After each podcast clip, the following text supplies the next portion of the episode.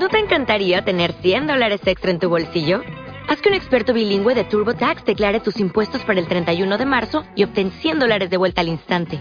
Porque no importa cuáles hayan sido tus logros del año pasado, TurboTax hace que cuenten. Obtén 100 dólares de vuelta y tus impuestos con 100% de precisión. Solo con Intuit TurboTax. Debes declarar para el 31 de marzo. Crédito solo aplicable al costo de la presentación federal con TurboTax Full Service. Oferta sujeta a cambios o cancelación en cualquier momento. En una ocasión había un vendedor de sombreros. Vendía sombreros. Y después de una jornada de trabajo, ¿cómo vendía los sombreros? Era un vendedor ambulante. Los llevaba todos en una bolsa y después de una jornada cansada de trabajo, se sentó a descansar en un árbol a la mitad del bosque se sentó a descansar, obvio como es vendedor de sombreros, ¿qué tiene en la cabeza? Sombrero, ¿no? Tiene que promocionar la mercancía. Se sienta a descansar, se queda dormido.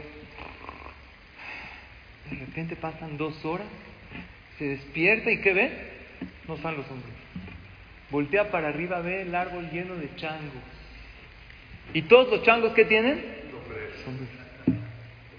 Dice este, no. Y los changos, a molestar, no, lo imitan. Y dice, ¿y ahora qué hago? Y todos los changos lo imitan, para molestarlo. Él vio que los changos lo están imitando. Se le ocurrió quitarse el sombrero así.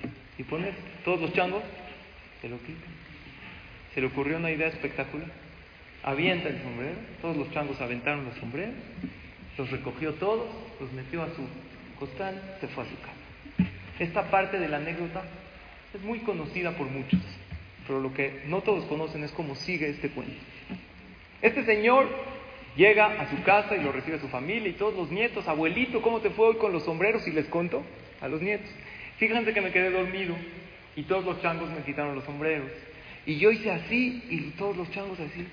Y yo me rasqué y todos los changos se rascaron. Y cuando me lo quité, todos se lo quitaron, se me ocurrió aventar el sombrero y todos lo aventaron y así los conté. ¡Wow! ¡Qué interesante! Pasan los años. Uno de los nietos del Señor, ¿a qué se dedicó? A vender sombreros. Una ocasión, después de una larga jornada de trabajo, estaba muy cansado, pasa por un bosque, ve un árbol frondoso con una bonita sombra, se sienta a descansar, se queda dormido. Después de dos horas se para, no están los sombreros. Voltea para arriba, todos los changos tienen sombrero.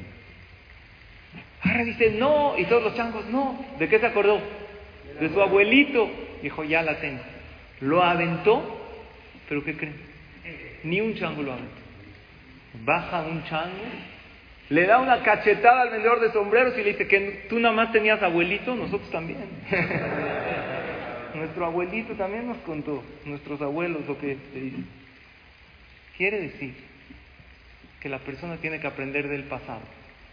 La gente dice, olvida el pasado. El pasado, Hashem no hizo que se nos olvide. ¿Por qué? Porque si bien es cierto que no hay que vivir el pasado, pero hay que aprender del pasado. Todos hemos pasado por situaciones difíciles, ¿sí o no? Piensa, cuando estés en una situación difícil, ¿qué había hecho antes que me afectó? Me puse mal, me peleé, entonces voy a aprender del pasado y ya no lo voy a hacer. En mi última situación difícil que pasé, ¿qué hice que me ayudó? ¿Qué hice que me hizo sentir bien? A lo mejor recé, pedí un consejo, fui con esta persona, lo voy a hacer. ¿Por qué Hashem hizo que no se nos olvide el pasado? Para que aprendamos del pasado. Por lo tanto, la lección es, hay que aprender del pasado para vivir nuestro presente y mejorar nuestro futuro. Ojalá y lo logremos y que tengamos todos una vida llena de éxito y mucha veracidad.